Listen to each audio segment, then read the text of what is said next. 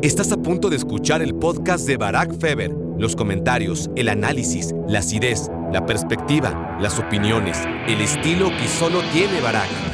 Que esa misma jugada, si hubiera sido de un defensa a un delantero, y no de un delantero, como en este caso Cristiano Ronaldo, a un defensa, esa misma jugada dentro del área no se señalaría falta, que es de esas faltas cómodas para los árbitros de marcar en contra del delantero, pero que cuando es al revés nunca se marcan para evitar un penal escandaloso no ha habido un solo partido en el que no haya visto varias banderas de México en zonas distintas de la tribuna.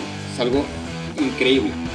Generalmente cuando un futbolista que nació en un club o que tuvo años importantes en un club determinante y no quiere hacer demasiado alarde de un gol anotado en contra de un equipo en donde tiene amigos o donde la pasó bien o simplemente donde tuvo un pasado que le permitió comer, eso a nivel de clubes pues es normal. A nivel de selecciones no es tan normal, pero en estos tiempos ya pasa a ser algo habitual.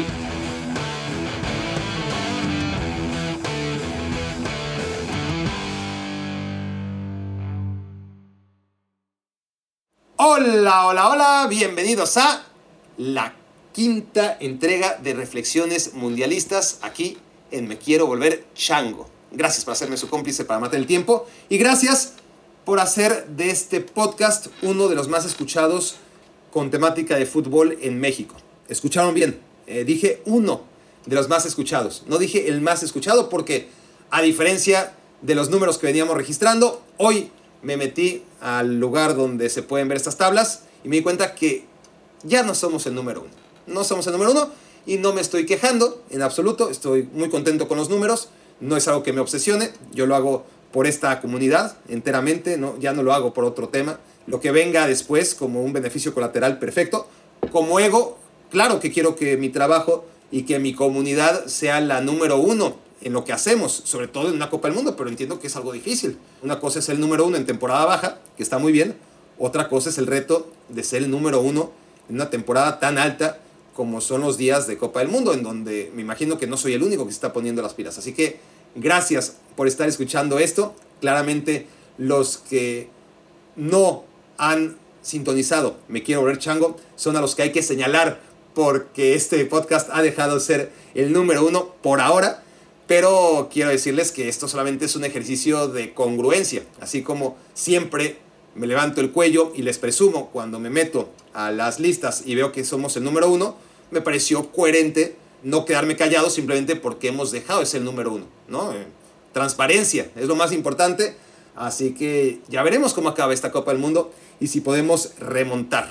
Vamos ya a las reflexiones de este día 5, porque además es día de acción de gracias y mi familia me está esperando arriba de este sótano para cenar y, y bueno, eh, no es presión, digo, no es presión a mí mismo, ¿no? Este, me voy a tomar mi tiempo porque ustedes son siempre mi prioridad por encima de todas las cosas, pero bueno, si esto acaba un poquito antes de lo acostumbrado, ya saben por qué. Reflexión número uno. Cristiano Ronaldo en el día 5 de esta Copa del Mundo ha agrandado aún más su leyenda. Bueno, una de sus leyendas paralelas, ¿no? Porque por un lado se ha convertido en el primer jugador en la historia de los mundiales en anotar gol en cada una de las cinco copas que ha disputado.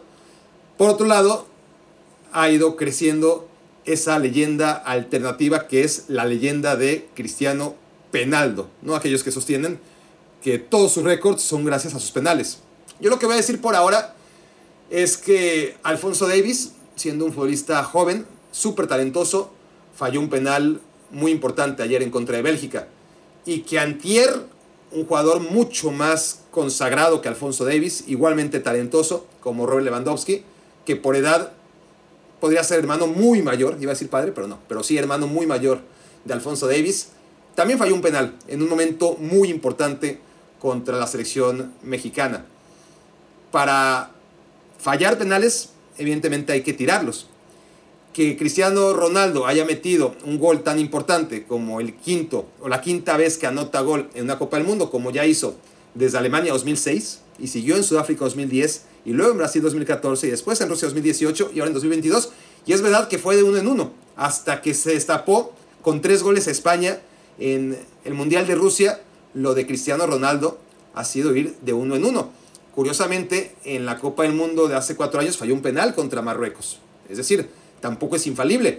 Pero a lo que voy es que no hay que tampoco demeritar el meter goles de penal. ¿Cuántos penales se han fallado en la historia del fútbol por parte de futbolistas con los que no contábamos que fallaran en momentos cumbre?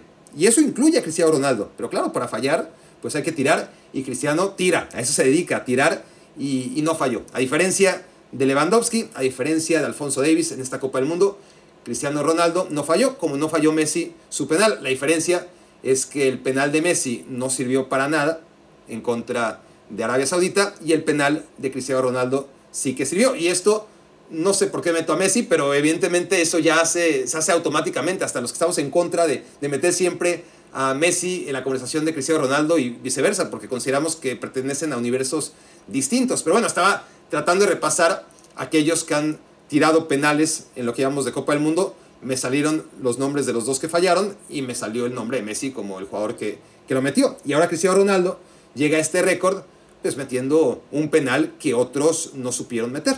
Reflexión número 2. Siguiendo con Cristiano Ronaldo. Una vez que hice una oda a Cristiano Ronaldo, que por supuesto es muy merecida, el partido de Portugal contra Ghana me deja esa sensación confirmada de que Portugal, si quiere hacer algo en esta Copa del Mundo, tiene que independizarse de Cristiano Ronaldo. Eso ya lo habíamos hablado en algún capítulo anterior.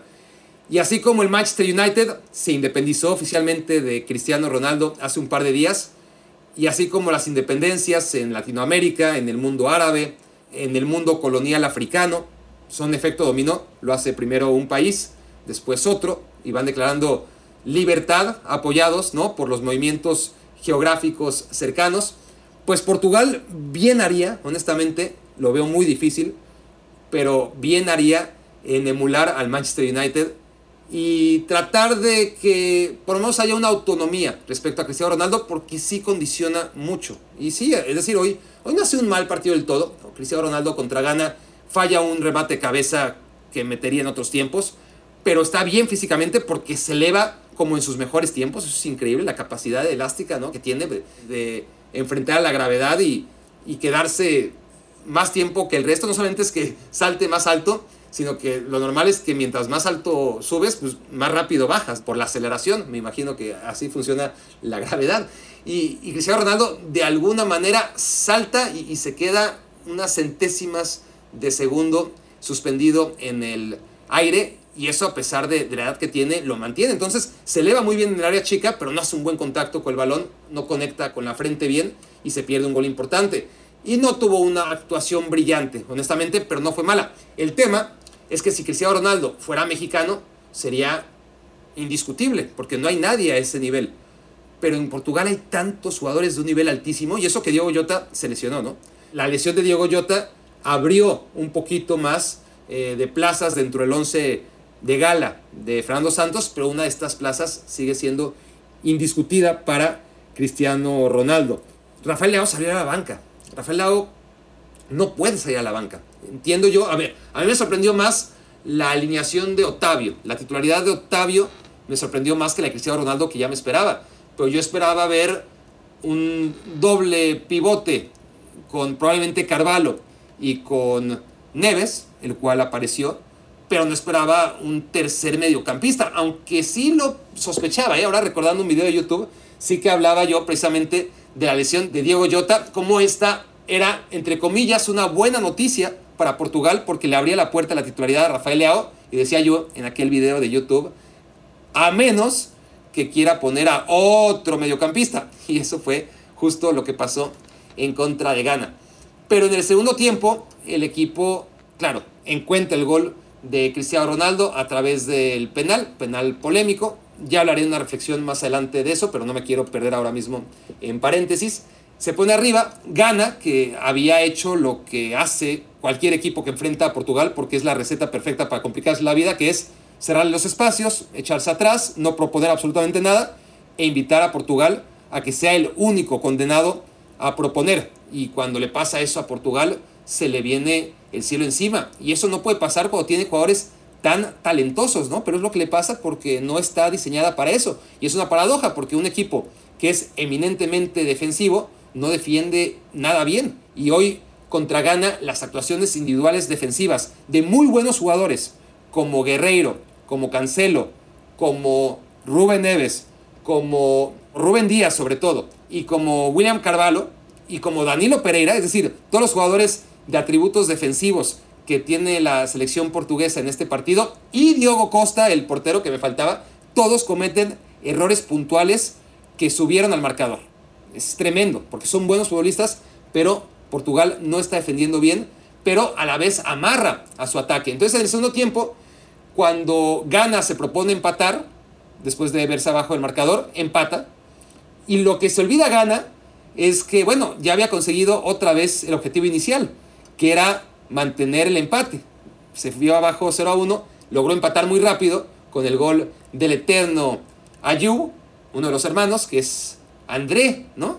¿O es el otro? Yo siempre me confundo entre los hermanos, a pesar de que no son gemelos. El tema es que Ayu metió gol y Gana, pues empalagó y fue por más, y con eso sí le abrió la posibilidad a Portugal de hacer lo que mejorase, ¿no? Que es atacar al espacio en contragolpe y ya con un Bruno Fernández mucho más cómodo en carril central y no en banda como empezó el partido. Lanzó a Joao Félix para el primer gol, lanzó también para el segundo gol a Rafael Leao que entró de cambio y Rafael Leao no debe estar condenado a entrar de cambio, es un jugador del que he hablado demasiado, que es tan condicionante porque al final de cuentas, no importa el contexto del partido, él va a desequilibrar, ¿no? Si va a ser en contragolpe o si va a ser a través de imaginación y de capacidades técnicas en el uno contra uno, es el hombre ideal, es lo que necesita justo Portugal, es el cerrajero. Y sin embargo, no tiene lugar todavía, ni siquiera con la lesión de Diego Jota. Vamos a ver si con este gol se le abre un poquito de luz a Fernando Santos, porque sí, a mí me parece que, que esta selección de Portugal podría tener muchas mejores actuaciones que este en contra de Ghana, que acaba ganando de milagro. Y, de milagro porque se resbaló Iñaki Williams en la última jugada en la que se distrajo, no se enteró el portero Diego Costa que lo tenía a las espaldas, puso el balón en el césped para consumir los últimos segundos, nadie le gritó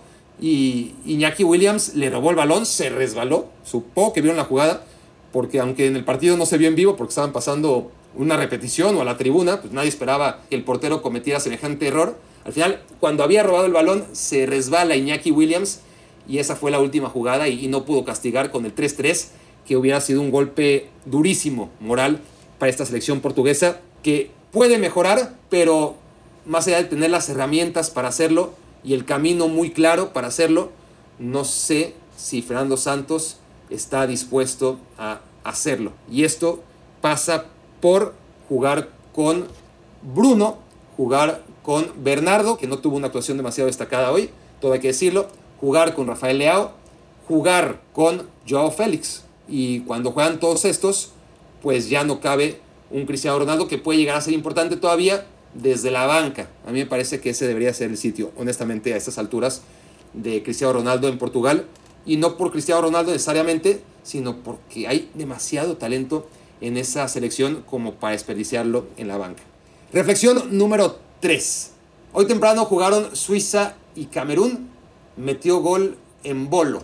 En Bolo, jugador camerunés que juega para Suiza. No festejó su gol como ocurre siempre cuando, un, no siempre, pero generalmente cuando un futbolista que nació en un club o que tuvo años importantes en un club determinante o que simplemente pasó por un club y no quiere hacer demasiado alarde de un gol anotado en contra de un equipo en donde tiene amigos o donde la pasó bien o simplemente donde tuvo un pasado que le permitió comer, eso a nivel de clubes pues es normal. A nivel de selecciones no es tan normal, pero en estos tiempos ya pasa a ser algo habitual. Es decir, en Bolo es el primero en anotarle a la selección donde nació, ¿no? en este caso a, a Camerún. En Bolo es un chico camerunés que a los 5 o 6 años emigró a Suiza. Pero es que ayer Ben Slimane contra Dinamarca jugó un partido como titular. Ben Slimane es un futbolista tunecino que jugó en contra de Dinamarca cuando representó a Dinamarca en selecciones menores, porque nació y creció y, y siempre ha vivido en Dinamarca, de familia tunecina, y ayer en un partido que no va a pasar la historia para nada, sí, que Ben Slimane extremo derecho de la selección tunecina, jugó contra la selección del país donde nació, creció y representó en selecciones menores. Pero no son dos casos aislados, ¿no? Porque mañana u hoy, dependiendo cuándo estén escuchando este podcast, quizás ayer, no lo sé. El caso es que el viernes tres futbolistas ingleses van a jugar contra la selección del país donde nacieron. Bueno, uno de ellos, quién sabe, ¿no? Porque Vickers probablemente se quede en la banca. Pero Giovanni Reina, que nació medio por accidente en Inglaterra, su papá jugaba en Sunderland y él nació ahí, pero también está el caso de Robinson, el lateral titular del equipo que juega en el Fulham y que va a jugar otra vez contra la selección del país donde ha vivido siempre. Entonces ya es algo que se da todos los días. Se dio hoy en el Suiza-Camerún, se dio ayer en el Dinamarca contra Túnez, se va a dar mañana en el Inglaterra contra Estados Unidos y se va a dar pasado mañana si es que Funes Mori juega contra la selección argentina. De hecho, hice un calendario y prácticamente todos los días vamos a tener una historia similar. Así que seguramente en Bolo no va a ser el único futbolista que le mete gol al país donde nació. Porque además de los partidos que hemos revisado, ¿no? que prácticamente todos los días ha habido un encuentro en donde hay un futbolista enfrentando al país en el que nació, tenemos después del día 26, que es el de Funes Mori contra Argentina, el día 27, cuatro futbolistas marroquíes, algunos de ellos figuras de la selección de Marruecos, van a enfrentar a Bélgica. Cuatro futbolistas marroquíes nacidos y crecidos y estudiados y que conocieron Marruecos cuando los convocó por primera vez la selección de Marruecos en la mayoría de los casos, ¿no? Jugadores belgas que bueno, que representan a Marruecos y que van a enfrentar a Bélgica, eso el día 27. Y no solo eso, sino que el veterano Borjan va a enfrentar a Croacia, el portero de la selección canadiense que nació en Croacia desde los tiempos en que Croacia era parte de Yugoslavia. Me llama la atención y me da gusto además que siendo croata juegue en el Red Star de Belgrado desde hace mucho tiempo. No sé cuál sea la connotación, ojalá no haya ninguna, pero bueno, él es nacido en Croacia, pero en la Croacia cuando era parte de, Yugoslavia y va a enfrentar, siendo portero de Canadá, al equipo del país en donde nació. Luego, el día 28, ahí sí es el único en donde no hay ninguna de estas historias, pues el día 29, 10 futbolistas ingleses van a jugar contra Inglaterra. 10 jugadores, bueno, no sé si van a jugar los 10, jugarán 5 si acaso, ¿no? Pero bueno, de la selección de Gales, recordemos o sepamos que la selección de Gales es una selección que representa a la federación, pero que no tiene un estado que emita pasaportes. Entonces no existe algo tal como la nacionalidad galesa. Entonces, nacionalizarse o naturalizarse galés cuando eres inglés, pues al final todos tienen el mismo pasaporte, ¿no? Igual que los escoceses y que los irlandeses del norte, que es el pasaporte del Reino Unido. Entonces es mucho más fácil conseguir la nacionalidad, es algo prácticamente de buena fe, ¿no? Y, y por lo tanto, 10 de los 26 convocados por Gales nacieron en Inglaterra, así que será interesante también ver a algunos de ellos jugar contra la selección inglesa. El caso de James y de Ampadu seguramente son los referentes galeses que nacieron en Inglaterra.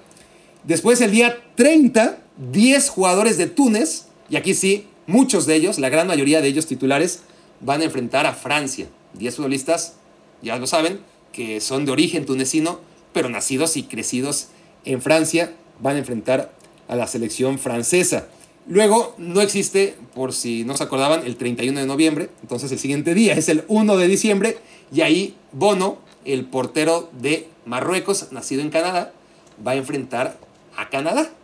Y finalmente el día 2, en el marco de un partido en el que ya veremos con cuántos puntos llegan suizos y serbios, pero con muchas cuentas que saldar y ojalá solo fueran deportivas. Bueno, dentro de todo este marco, entre serbios y suizos, y sobre todo entre serbios y suizos, diagonal albano-kosovares, y específicamente Cherdan Sachiri y Granit Chaka. Bueno, en medio de este marco, Belikovic, jugador serbio, nacido en Suiza, ¿no? Porque claro, es suizo, porque nació en ese país helvético, pero, pero hay países que no te dan el pasaporte ni siquiera naciendo en el, en el país en cuestión, ¿no? Entonces, el caso de Belikovic, nació en Suiza, pero juega con la selección serbia y va a enfrentar a la selección helvética. Todos los días, en estos tiempos modernos, tenemos un duelo así, pero bueno, hoy tuvo esta connotación especial en la que Emboló le metió gol a Camerún.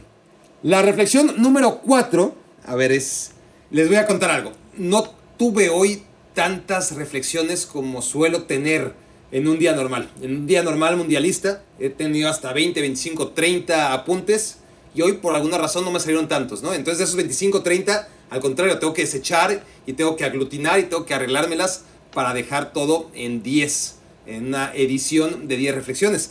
Ahora me faltaban, ¿no? Entonces, para encontrar inspiración, yo ya les he dicho que a veces tengo esta costumbre de autofusilarme, de ir al pasado a mis archivos e inspirarme en mí mismo. Así de patético soy, me inspiro a mí mismo, me admiro tanto que soy mi propia fuente. Entonces me metí a las reflexiones de 2010 y de 2014, esas reflexiones que eran publicadas en futbolsapiens.com en Diario Milenio, y para ver ¿no? en los primeros días qué reflexionaba y si así me podía inspirar. Y no encontré nada, no encontré nada, pues porque obviamente eran análisis de la época, ¿no? de, de los mundiales de 2010-2014 y, y no había nada que plagiar. Pero me encontré con algo muy interesante, algo tan interesante que es digno de releerlo, porque además es increíble cómo han pasado 12 años y este tema de los jugadores en selección nacional de origen extranjero pues, es algo que siempre me ha llamado la atención, ¿no? Entonces yo hablaba de eso en la reflexión número 7 del día 3 de Sudáfrica 2010 y escuchen nada más con lo que me encontré. Presten atención. Dice así, el dato cultural del día. Entre sus 20 hombres de campo, Alemania tiene a 11 futbolistas de origen extranjero. 5 nacidos fuera, 3 en Polonia, uno en Bosnia y uno en Brasil, y 6 alemanes, hijos de inmigrantes. Dos hijos de turcos, uno de familia tunecina, otro de España, otro de origen ganés y otro de Nigeria. Entre todos ellos, solo Cacao es naturalizado. Cacao era un delantero del Stuttgart brasileño, si no se acuerdan de él. No sé hasta dónde les alcance con su juventud y lesiones. Entre paréntesis, semis probablemente. Estamos hablando del Mundial de Sudáfrica 2010, del día 3, y pronostiqué desde entonces que probablemente Alemania le iba a alcanzar para meterse a semifinales. ¿Y qué creen? Alemania se metió a semifinales. Pero eso no es nada. Continúo. De hecho, para no perder el hilo, regreso. No sé hasta dónde les alcance con su juventud y lesiones. Entre paréntesis, semis probablemente. Pero confirmaron mi certeza al postularlos desde ya como máximos candidatos al Maracanazo versión 2014. Es de miedo, es o de no creérsela o es de miedo, ¿no? Que sepan ustedes que mientras escuchan estas reflexiones en 2022, el día menos pensado, estoy haciendo una predicción de lo que va a ocurrir en 2034. La otra vez me eché esa de que Mukoko en 2042 puede jugar su sexto mundial. Fue más en broma que en serio. Pero viendo esto, honestamente, yo si fuera ustedes estaría orgulloso de escuchar el podcast de alguien tan visionario. O sea, dije en 2010 que esta generación de jugadores eran los máximos candidatos. No solamente dije a ganar el Mundial 2014, sino a un maracanazo versión 2014. Bueno, la final fue en Maracaná, solamente en eso estaba pensando yo, cuando pensé en que quizás Alemania le podía ganar a Brasil una hipotética final en 2014, pero bueno, se los encontraron en semifinales, no fue en Maracaná, fue en Belo Horizonte, pero de todas formas, en Minas Gerais, yo estuve ahí, en ese campo, pero después ganaron en Maracaná contra Argentina, ¿no? Entonces, bueno, me pareció muy interesante. me pareció realmente interesante el hecho de que haya tenido una predicción tan acertada en 2010, hablando de lo que pasaría en 2014. Pero bueno, sí me sirvió entonces, ¿no? Porque me pude fusilar algo del pasado y convertirlo en una reflexión que es justo lo que me hacía falta. Reflexión número 5. No ha habido un solo partido en el que no haya visto varias banderas de México en zonas distintas de la tribuna. Es algo increíble.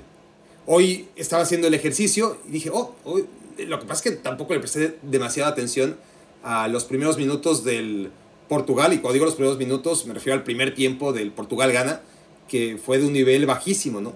Entonces estaba haciendo otras cosas, eh, estaba de reojo, ¿no? Con la televisión encendida, pero al minuto 55, inequívocamente, apareció la bandera mexicana en la tribuna, e incluso cuando mete gol Cristiano Ronaldo aparece un aficionado mexicano que es, o el hijo del aficionado mexicano que lleva mundiales yendo uno tras otro tras otro y y celebrando como Cristiano Ronaldo con un zarape mexicano, lo que me pareció bastante patético. Por cierto, Caramelito creo que se llama, o el hijo de Caramelito es el que estaba festejando ante la cámara, sintiéndose portugués por un día, ¿no?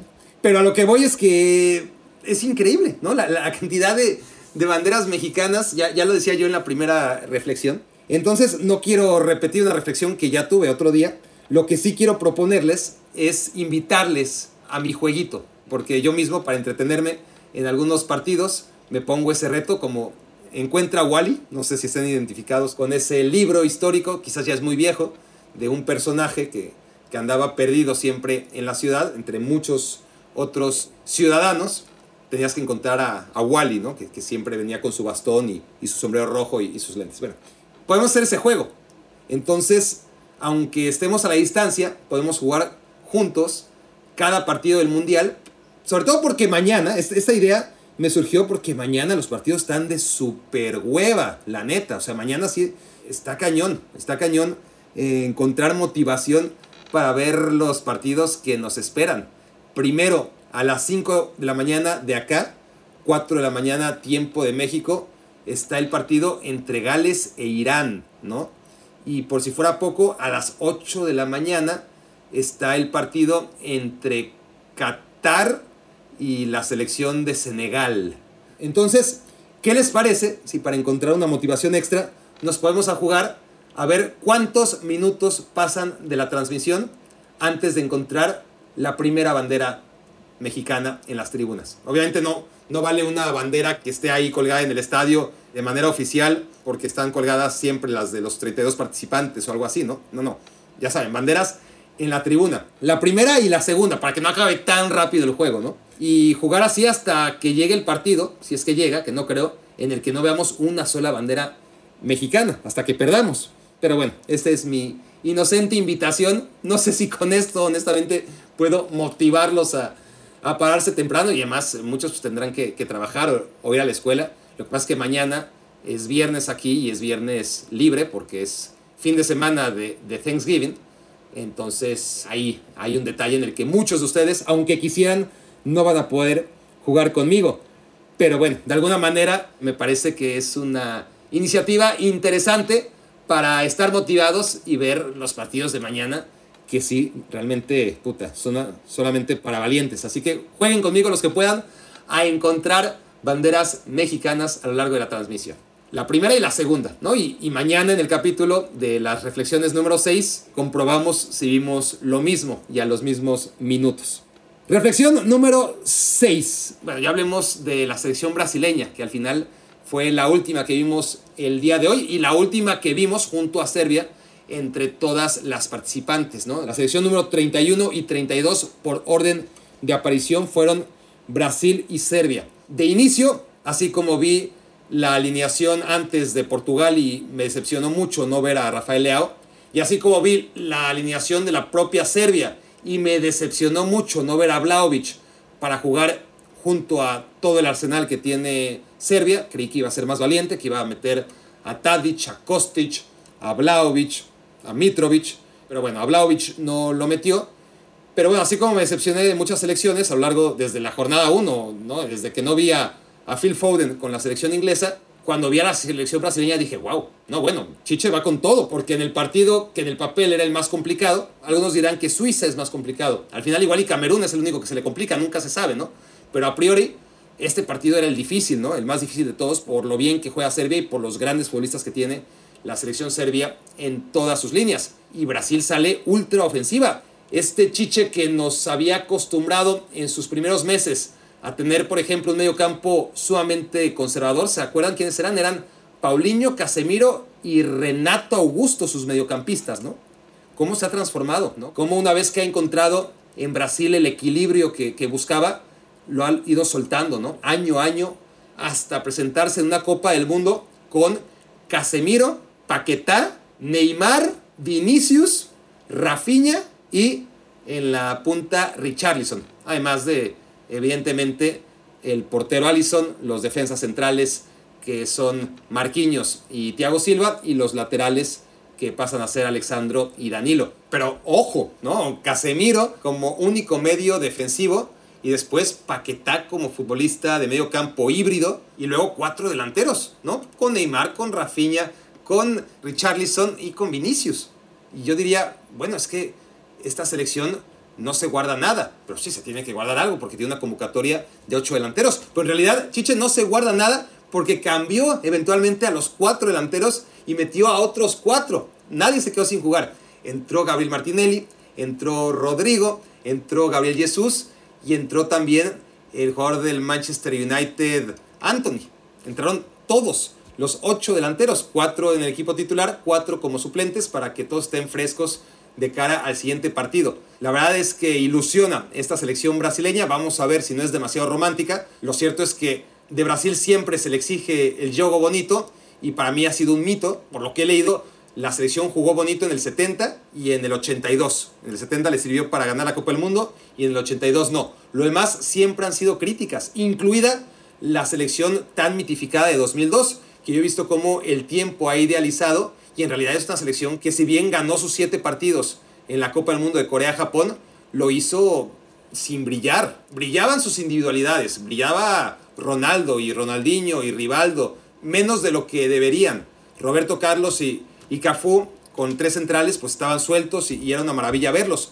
Pero colectivamente, pues un equipo con tres centrales y dos contenciones y, y que priorizaba el orden, no era un gran equipo de fútbol, no era un equipo espectacular como está haciendo este Brasil. Este Brasil que vamos a ver hasta dónde llega, pero que ahora sí es lo que se le ha pedido durante muchos años, ¿no? Chiche ha encontrado la fórmula en la que este equipo no pierda el balance, pero a la vez sea ultra ofensivo y espectacular. Así que es una de las grandes noticias de Qatar 2022. Este Brasil, cómo empieza y vamos a ver cómo termina.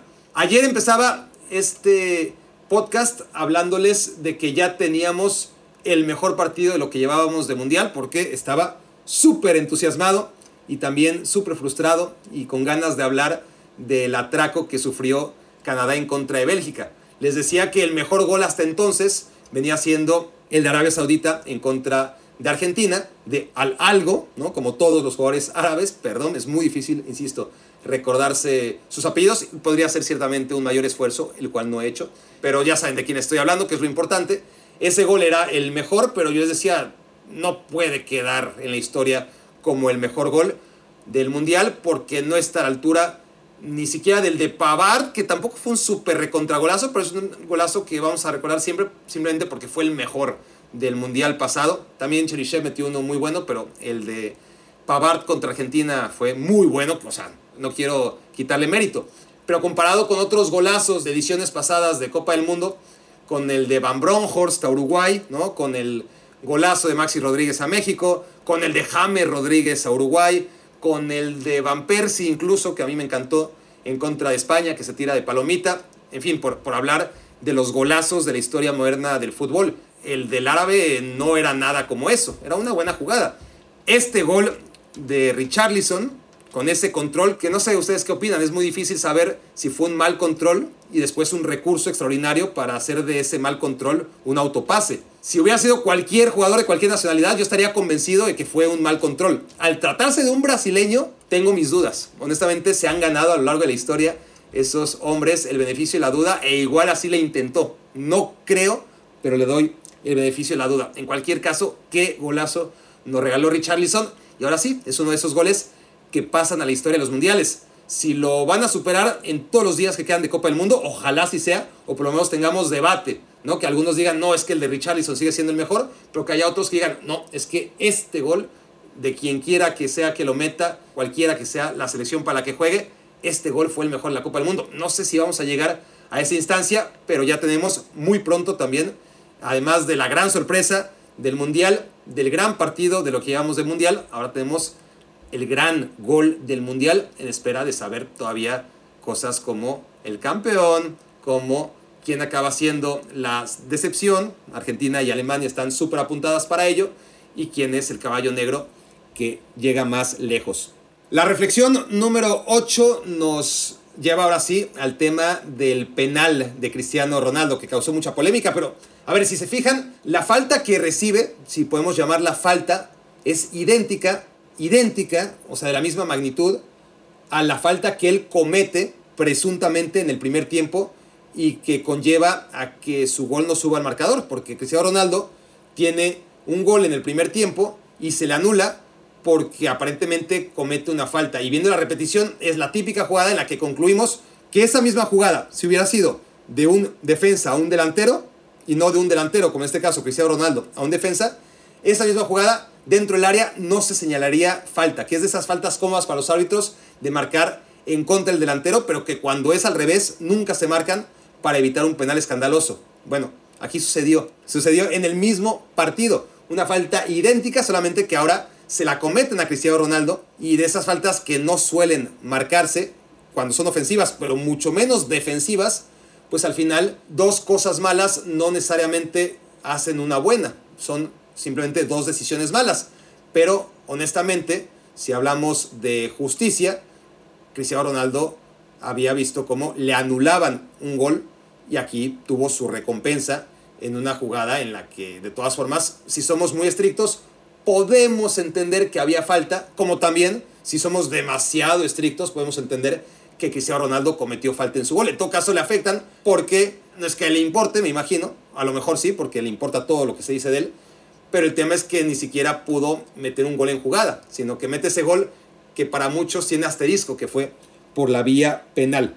El tema aquí, y mi reflexión va a lo siguiente, otra de mis quejas del VAR y una que no recuerdo tanto hasta que ocurren cosas como esta, ¿no? El tema del VAR, que además de impartir justicia, se supone que está para mayor espectáculo y nada mejor para el juego en general que se metan goles, lo que hace el VAR es inhibir goles, ¿no? Es decir, cuántas ocasiones, o sea, además de que el número de, que nunca es sano, que el porcentaje de goles de los torneos por la vía penal se ha ido incrementando y eso nunca es sano. El tema con el VAR es que tiene la capacidad de anular goles hechos, ¿no? Goles que se marcan, goles que se festejan, goles que después pasan por el filtro del VAR y se anulan. Entonces se meten desde ese punto de vista más goles de penal, pero muchos menos goles de jugada porque hay un montón de fueras de juego incapaces de ser detectados por el ojo humano que son detectados aparentemente por la tecnología, ¿no? Y yo os digo es aparentemente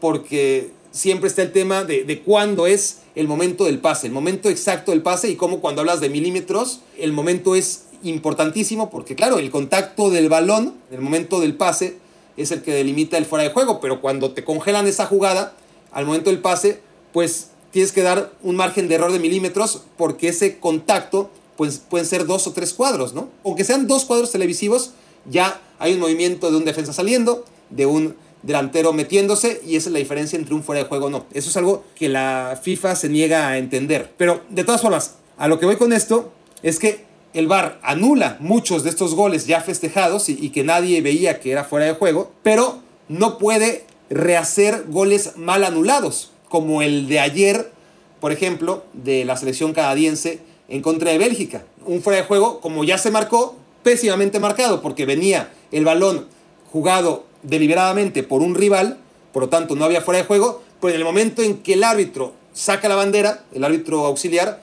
pues ya no hay nada que revisar en el bar, ya los defensas se pararon y ese es el tema también hoy con la jugada de Cristiano Ronaldo. Si el árbitro no pita la falta en ese momento, si la deja correr y deja que Cristiano anote y luego observa en el bar o permite que la gente del bar le diga si hay falta o no hay falta, probablemente habría ido al monitor y se habría dado cuenta, uh, no hubo falta después de todo, ¿no? Y el gol es válido.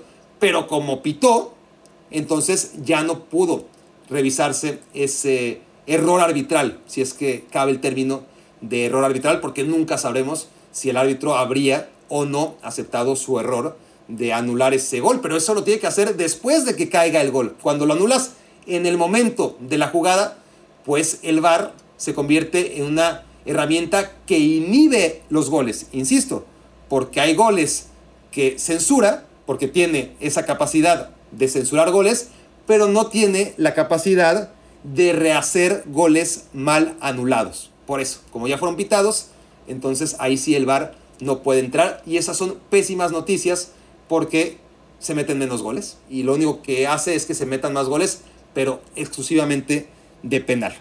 Espero que se haya entendido esta reflexión y si no, simplemente regresen tres minutos y, y quizás escuchándola dos veces entenderán mejor a qué me refiero. Reflexión número 9.